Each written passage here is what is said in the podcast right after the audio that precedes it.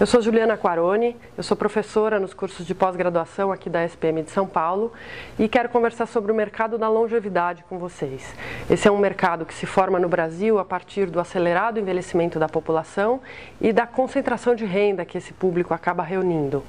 É importante que as empresas, é, tanto na indústria de bens de consumo quanto no setor de serviços e no varejo, se estruturem para entender e atender as demandas desse público. Para isso, é preciso que as empresas desloquem alguns paradigmas internos, como, por exemplo, a questão da diversidade, já que os quadros funcionais das empresas no Brasil são extremamente jovens, e a própria questão da segmentação de mercado, que, quando se trata do público mais velho, normalmente é feita exclusivamente pela idade e acaba não considerando as diversas nuances que esse público tem, por ser um público tão diverso quanto qualquer outra faixa etária.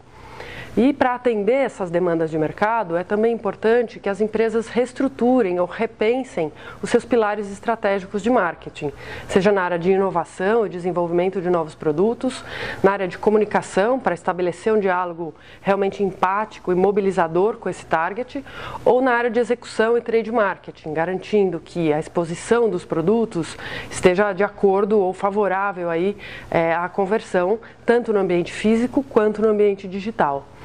A SPM vem abraçando esse tema e a gente está estudando bastante esse é, conceito aqui dentro e estamos promovendo um evento no dia 15 de maio, às 19h30, onde vamos conversar com profissionais de marketing, com estudiosos do mercado é, e trazer alguns cases de sucesso já implementados no mercado do Brasil para inspirar aí as empresas a passarem a atender de uma forma mais direta a esse público que é tão importante para o cenário é, de consumo brasileiro na atualidade. Então fica o meu convite para vocês venham participar do nosso evento no dia 15 de maio aqui na SPM de São Paulo.